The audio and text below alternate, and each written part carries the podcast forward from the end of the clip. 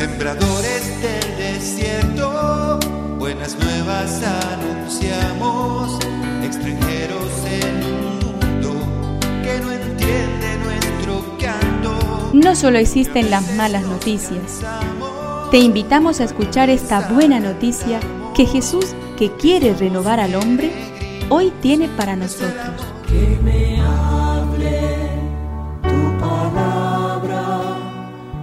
Necesito hoy, Señor, de tu alimento.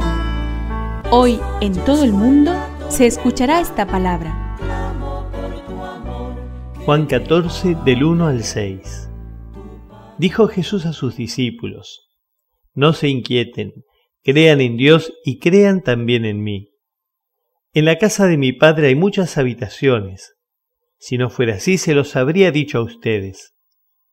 Yo voy a prepararles un lugar, y cuando haya ido y les haya preparado un lugar, volveré otra vez para llevarlos conmigo, a fin de que donde yo esté, estén también ustedes. Ya conocen el camino del lugar a donde voy. Tomás le dijo, Señor, no sabemos a dónde vas, ¿cómo vamos a conocer el camino?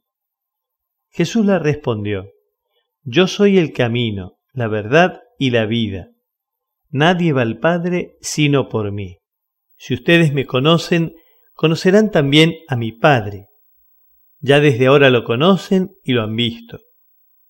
Felipe le dijo, Señor, muéstranos al Padre y eso nos basta. Jesús le respondió, Felipe, hace tanto tiempo que estoy con ustedes y todavía no me conocen. El que me ha visto, ha visto al Padre. ¿Cómo dices, muéstranos al Padre? ¿No crees que yo estoy en el Padre y que el Padre está en mí? Las palabras que digo no son mías. El Padre que habita en mí es el que hace las cosas. Créanme, yo estoy en el Padre y el Padre está en mí. Créanlo al menos por las obras. Les aseguro que el que cree en mí hará también las obras que yo hago, y aún mayores, porque yo me voy al Padre.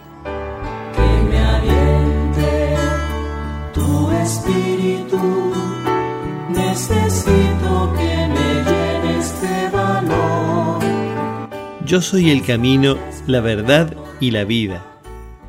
Solamente por mí se puede llegar al Padre. Creer en Dios y aceptar a Cristo como su enviado es el mejor camino que el hombre puede seguir para encontrar la paz en su vida. No se angustien, pues quien está con Cristo tiene asegurado un puesto junto al Padre. Una señal y garantía de este encuentro con Dios es recibir y guardar los mandamientos, porque esta es buena prueba de que se ama a aquel con el que se desea estar para siempre.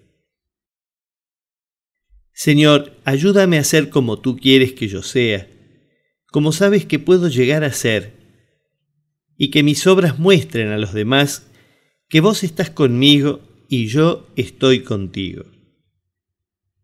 No te angusties, encuentra los signos de esperanza en medio de las situaciones negativas que surjan a lo largo de esta semana.